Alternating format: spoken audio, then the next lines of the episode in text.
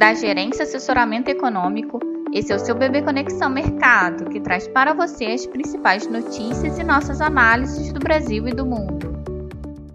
Bom dia, sexta-feira, 12 de agosto de 2022. Eu sou Adriana Lima e vou apresentar um panorama sobre os principais mercados. No exterior, mercados realizam lucros das últimas sessões e voltam as atenções para indicadores. Ontem, nos Estados Unidos, a inflação produtor de julho veio abaixo do esperado, com desaceleração do índice cheio e também no núcleo, indo no mesmo sentido da inflação consumidor que tinha sido divulgado no dia anterior. Hoje, às 11 horas, será divulgada a preliminar preliminar de agosto do Índice de Confiança do Consumidor, medido pela Universidade de Michigan, com expectativa de melhora de 51,5 para 52,5 pontos. Nesse mesmo indicador, investidores deverão ficar atentos às expectativas de inflação para dois meses à frente e cinco anos. Na zona do euro, a produção industrial de junho subiu 0,7%, superando expectativas de crescimento de 0,1%. Já no Reino Unido, a produção industrial de junho recuou 0,9, mas veio melhor que a queda estimada de 1,7. A preliminar do PIB do segundo trimestre do ano caiu 0,1, também ficando, também apresentando um resultado melhor do que o esperado, que era uma queda de 0,2%. Em relação ao segundo trimestre de 2021,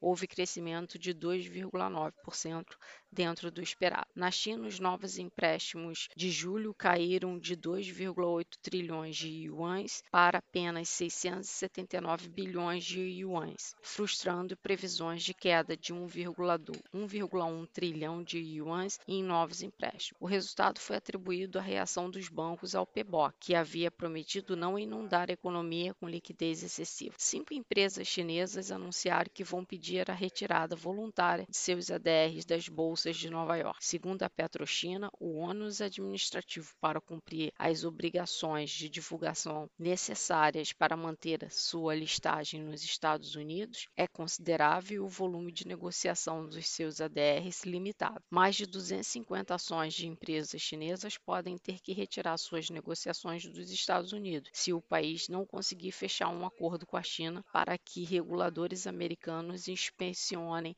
os documentos de auditoria das empresas chinesas. Na agenda do dia estão previstos apenas o número de plataformas de petróleo em operação nos Estados Unidos, medido pela Baker Hughes, e o PIB do segundo trimestre da Rússia. Na agenda corporativa, serão divulgados os resultados da ExxonMobil, Chevron, Procter Gamble, AstraZeneca, Renault, BNP Paribas e Air France. Assim, a expectativa para o dia, após euforia inicial com a desaceleração da alta da inflação nos Estados Unidos, mercados parecem realizar lucros obtidos nas duas últimas sessões e voltar a atuar com mais moderação em meio às dúvidas quanto ao ímpeto do Fed para elevar os juros no combate à inflação. Além disso, apesar dos indicadores melhores que o esperado na Europa, investidores avaliam que esses resultados podem levar o BCE a ser mais moderado em futuro altas de juros, o que faz com que o euro perca força essa manhã. No mais, notícias vindas da China realimentam preocupações com o potencial de crescimento da economia chinesa e com as diversas desavenças do país com os Estados Unidos. Nesse contexto, esperamos valorização do dólar ante a maioria das moedas, queda para as taxas dos treasuries e bolsas em desvalorização, que também é a expectativa para as commodities. E esse ambiente internacional deve ter influência para o movimento dos nossos ativos locais, em dia de uma sessão com agenda pouco relevante no cenário doméstico e esvaziado também de notícias. Assim,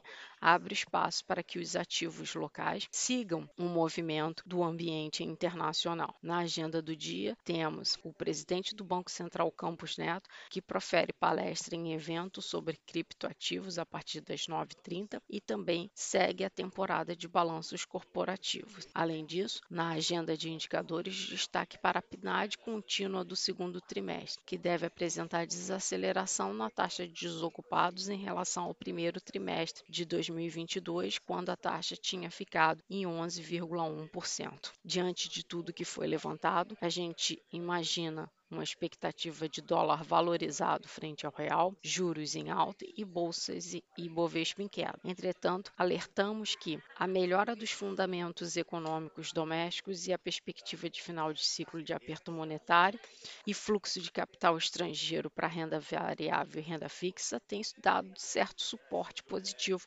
para os nossos negócios. Além disso, a divulgação de resultados corporativos, de alguma forma, também beneficiam alguns setores do índice Ibovespa. Desejamos a todos um bom dia e bons negócios.